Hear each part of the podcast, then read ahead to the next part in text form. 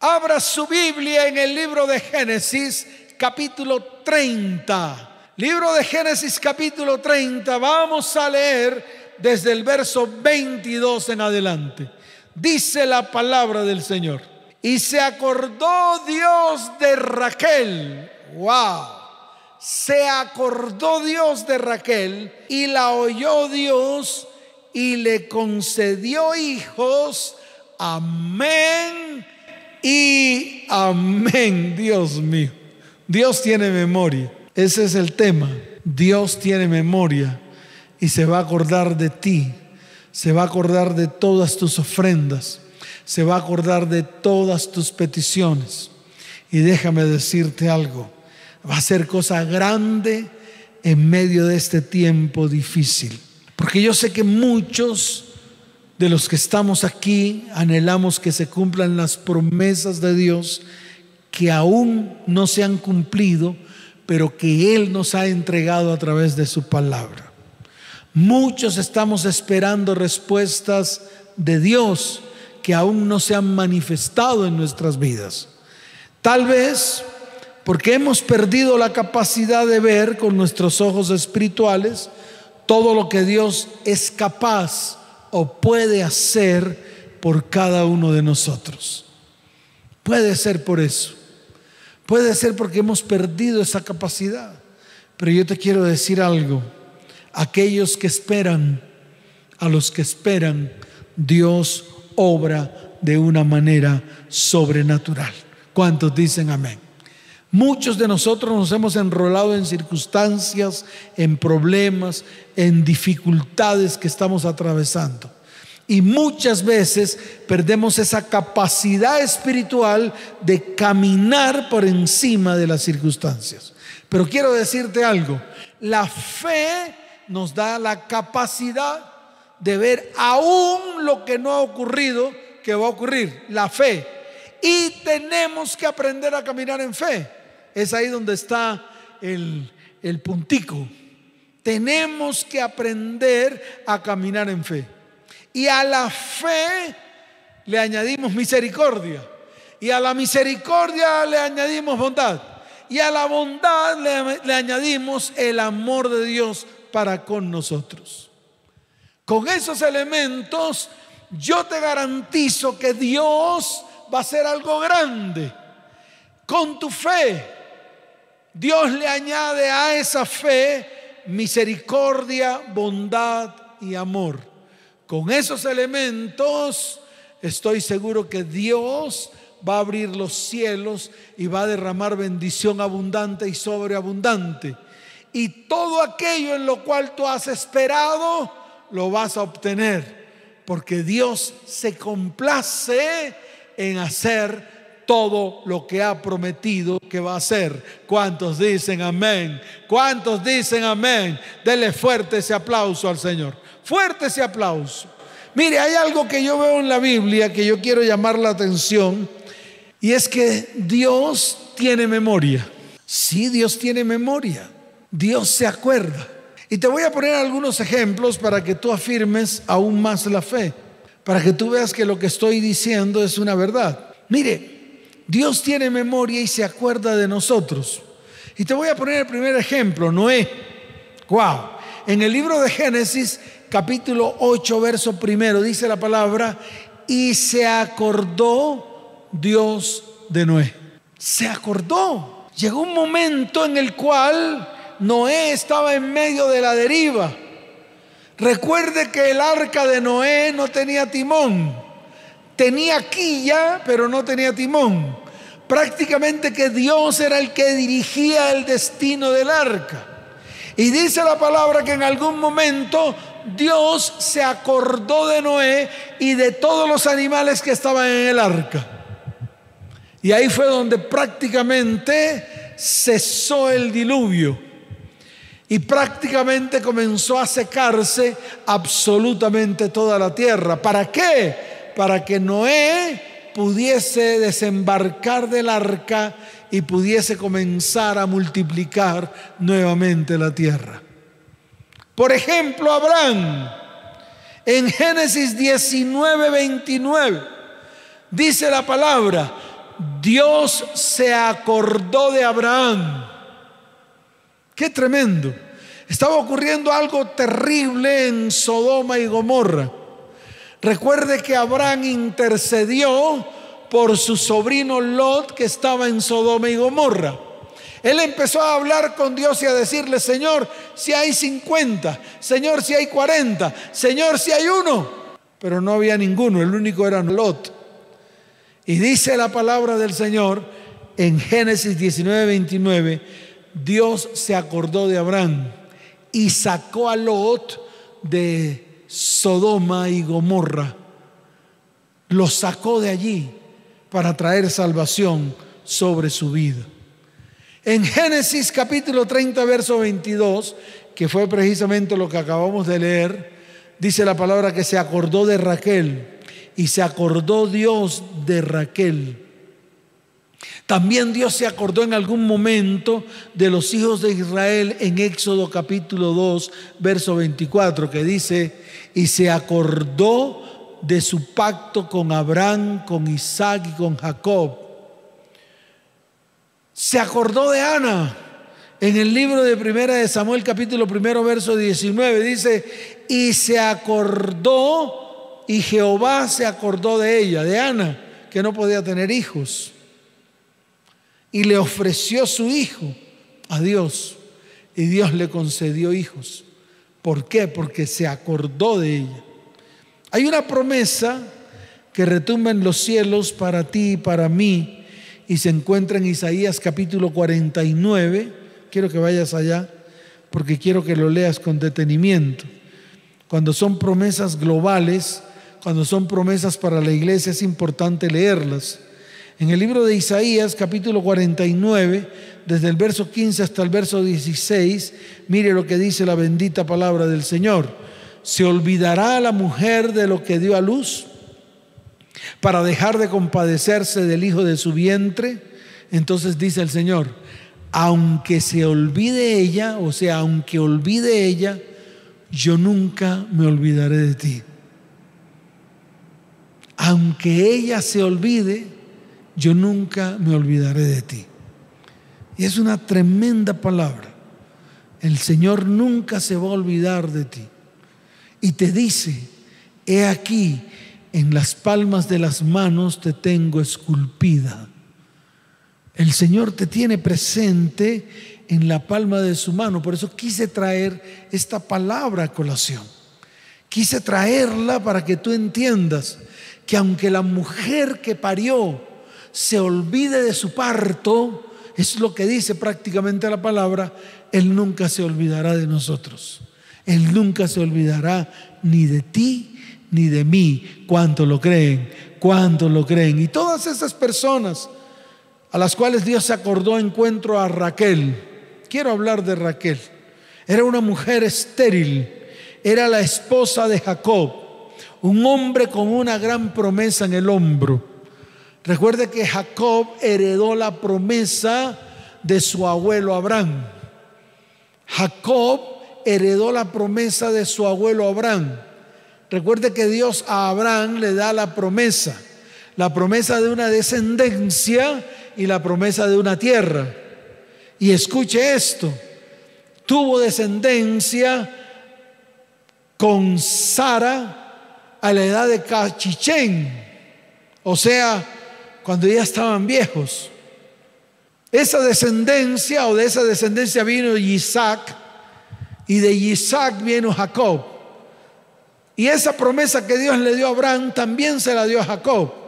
Le dijo que le iba a multiplicar la descendencia y también le dio la promesa de esa tierra. Jacob se enamora a primera vista de Raquel y trabaja 14 años por ella. Trabaja 14 años. Y cuando logra tener a su mujer, o sea, a Raquel por esposa, se da cuenta de que Raquel era una mujer estéril. Y en ese tiempo, cuando una mujer no podía dar a luz, era considerada una mujer bajo maldición. En otras palabras, Jacob había esperado 14 años para cumplir su sueño de tener a Raquel como esposa y después de tenerla ella no podía tener hijos. Y yo le quiero preguntar a todos los que están allí, porque a lo mejor le ha ocurrido lo mismo que le ocurrió a Jacob y lo mismo que le ocurrió a Raquel.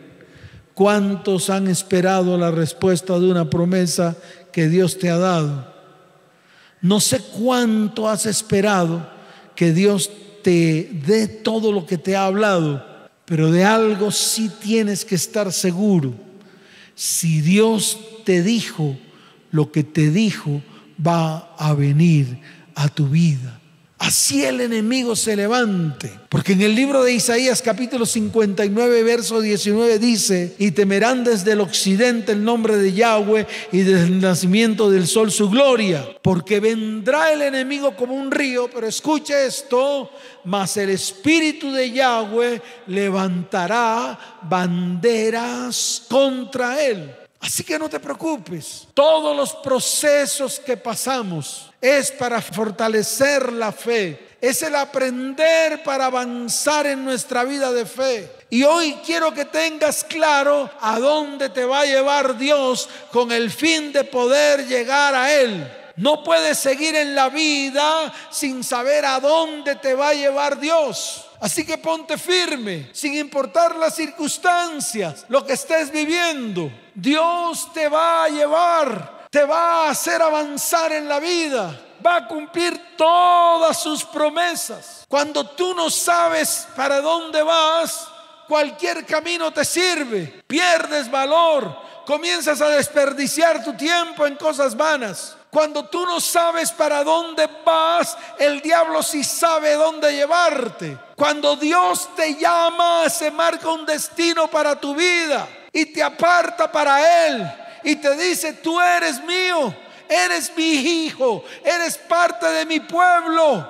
Y si eres parte de mi pueblo, tienes un destino. Eres parte de ese pueblo que yo adquirí para mí a través de la sangre de mi Hijo Jesús. Por eso hoy esta palabra es para tu vida. Lo que estás atravesando en tu vida no te va a derribar ni te va a destruir. Esa crisis no te va a matar. Así que ponte firme.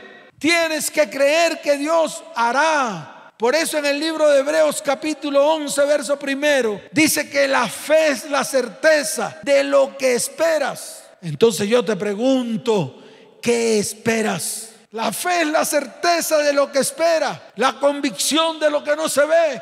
¿Qué estás esperando que no lo estás viendo? Pues cuando le imprimes la fe, tienes la certeza de eso que estás esperando va a llegar a tu vida, va a llegar a tu casa, va a llegar a tu familia, va a llegar a tu descendencia. Porque escucha bien, todo lo que Dios ha dicho que hará, lo hará en tu vida. ¿Cuántos dicen amén? Dele fuerte ese aplauso al Señor. Por eso hoy he venido a decirte que hoy comienza un antes y un después para tu vida. Estoy seguro que los cielos se van a abrir. Estoy seguro que el diablo no va a detener el propósito para ti ni para mí. Estoy seguro Hoy vengo a anunciarte que vamos a ser sorprendidos por la gloria de Dios en este tiempo. Vamos a ser sorprendidos por los de repentes. Vamos a ser sorprendidos por Dios. Escucha, Dios hará cosas grandes y maravillosas, especialmente cuando no tenemos expectativa. Porque cuando no tenemos expectativa, es allí donde Dios nos sorprende. Es allí donde Dios interviene de manera sobrenatural sobre vidas, hogares, familias y descendencias, trayendo milagros, sanidades y prodigios. Por tanto, hoy vengo a anunciarte que el cielo se abre. Vienen los tiempos de lo sobrenatural de Dios en medio de la iglesia. Hoy te vengo a decir, Dios te va a sorprender. Por eso al comienzo hablaba de esa palabra que está en el libro de los Salmos capítulo 20, desde el verso primero hasta el verso 4. Pero yo me atreví a seguir leyendo, porque cuando leí el verso 6 del capítulo 20 de los Salmos, me di cuenta que Dios estaba respondiendo a mi oración. Y yo quiero, escuche bien, que tú la tomes en tus manos, porque si Dios me la dio a mí, también te la va a dar a ti. Yo no sé cuántos están en conflictos, cuántos están en problemas, en dificultades. No sé cuántos están atravesando problemas graves en su vida, pero esta es la palabra. Esta es la palabra. Tal vez estaban clamando, estaban diciendo, Yahweh te oiga en el día de conflicto. El nombre del Dios de Jacob te defienda y te envíe ayuda desde el santuario y desde Sión te sostenga y haga memoria de todas tus ofrendas y acepte tu holocausto. Yahweh te dé conforme al deseo de tu corazón y cumpla todo tu consejo. Y me imagino que los que oraban decían, nosotros nos alegraremos en tu salvación y alzaremos pendón en el nombre de nuestro Dios. Conceda Yahweh todas tus peticiones. ¿Y sabes qué fue lo más importante? Cuando el Señor me da el verso 6, cuando el Señor me dice, ahora conozco que Yahweh salva a su ungido. Cuando el Señor me dice, te voy a salvar porque tú eres mi ungido, porque tú eres mi siervo, porque tú me sirves, porque he escuchado tu oración desde el cielo y he enviado la potencia salvadora de mi diestra, porque todos los que tienen pleito contra ti confían en carros y en caballos, en cosas humanas, mas tú has confiado en mi nombre. Cuando Dios me da esta palabra, yo digo, wow, en el mismo momento en que me da la promesa, en ese mismo momento me la responde. Por eso quiero que te coloques en pie, que hoy sea un día muy especial, porque Dios quiere hablar, Dios quiere hablar.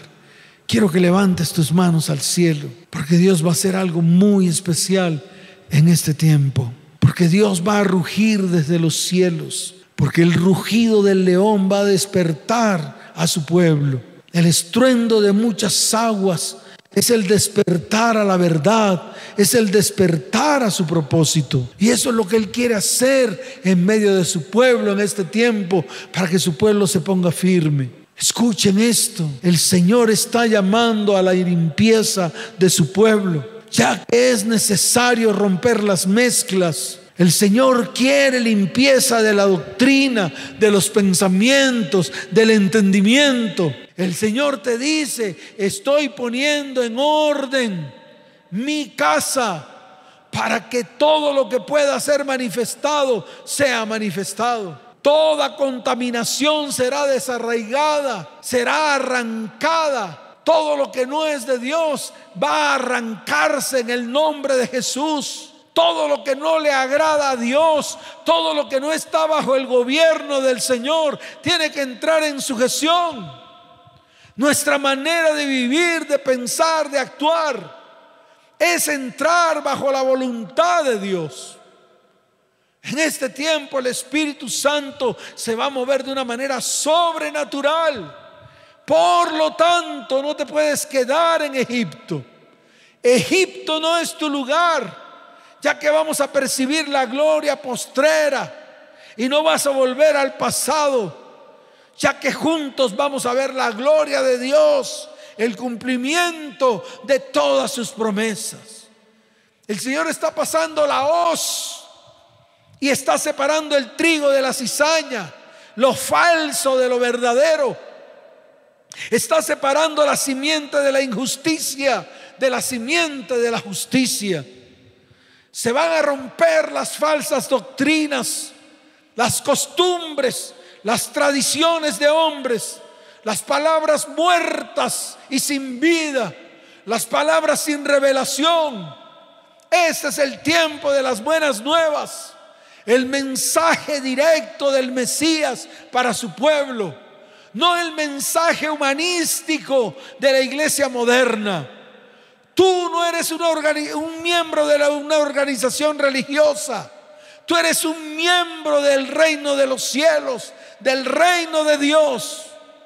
Por eso, escuchen todos, de ahora en adelante somos una nación santa, un pueblo escogido, somos redimidos para Dios de todo linaje, lengua, pueblo y nación. Y vamos a anunciar las virtudes de aquel que nos llamó de las tinieblas a su luz admirable. Por eso este es el tiempo de llevar al pueblo a la verdad, a lo que está establecido desde el principio. Así que te digo algo, quieres respuestas de Dios, renuncia a toda mentira, a toda mentira, renuncia a toda falsedad. El Señor nos encomienda la tarea que está descrita en el libro de Isaías, capítulo 49. Vaya Isaías, capítulo 49, rápidamente porque estoy seguro que muchos de los que están ahí están esperando respuestas de Dios. Pero hoy el Señor, en el libro de Isaías 49, desde el verso 5 hasta el verso 6, te dice, ahora pues dice Yahweh, el que me formó desde el vientre para ser su siervo, para hacer volver a él a Jacob y para congregarle a Israel, porque estimado seré en los ojos de Yahweh y el Dios mío será mi fuerza. Y mire lo que dice, poco es para mí que tú seas mi siervo para levantar las tribus de Jacob y para que restaures el remanente de Israel. Y te dice el Señor, también te di por luz de las naciones para que seas mi salvación hasta lo postrero de la tierra. Entonces yo le pregunto a todos los que están recibiendo promesas, ¿cuántos se van a poner firmes delante de la presencia del Señor. Porque en este tiempo se están acelerando las profecías bíblicas. En este tiempo va a aumentar la revelación y el entendimiento. En este tiempo aumentarán los milagros y los prodigios. Si tú anhelas todo esto, colócate en pie, levántate las manos al cielo, levanta las manos al cielo. Y vamos a pedirle al Señor que tenga memoria de todas nuestras ofrendas, que tenga memoria de todo lo que tal vez hemos hecho para su obra, que tenga memoria que somos siervos, que tenga memoria para que nos rescate del pozo cenagoso, para que nos saque de la peste destructora, para que nos cubra con su pluma para que estemos seguros bajo su perfecta presencia. Levanta tu voz y dile, Padre, acuérdate, acuérdate de mis peticiones, acuérdate de las veces que he levantado oración delante de ti, pidiendo por lo mismo una y otra y otra y otra, porque he sido insistente y he esperado en ti. Padre, yo te pido que tú bendigas cada vida, cada familia, cada hogar, cada persona que en estos momentos o en estos tiempos está esperando una respuesta tuya. Señor, hoy te pido que hagas memoria de cada uno de nosotros. Haz memoria de nosotros. Haz memoria de tus promesas y bendice nuestras vidas. Te lo pido, Padre, en el nombre de Jesús y te doy gracias. Amén. Y amén. Dele fuerte ese aplauso al que vive por los siglos de los siglos. Y tú que estás ahí detrás de la transmisión, detrás de la radio. Si has venido por primera vez a esta transmisión, coloca tu mano en tu corazón, levanta tu mano derecha al cielo y declara conmigo, Señor Jesús, hoy reconozco que he pecado contra el cielo y contra ti. Te pido que me perdones. Señor, haz memoria de que yo existo y te doy gracias. Hoy te recibo dentro de mí como mi único y suficiente Salvador. Escribe mi nombre en el libro de la vida y no lo borres jamás. Iglesia, colócate en pie. Padre, bendice a tu iglesia Iglesia Cristiana ETP, te bendigo con abundancia de paz. Te bendigo con salud y te bendigo con prosperidad. Padre, guárdalos en el hueco de tu mano y te doy gracias por sus vidas. En el nombre de Jesús. Amén y amén. Vayan en paz. Que el Señor les bendiga y les guarde. Les amo con todo mi corazón. Nos vemos. Chao, chao.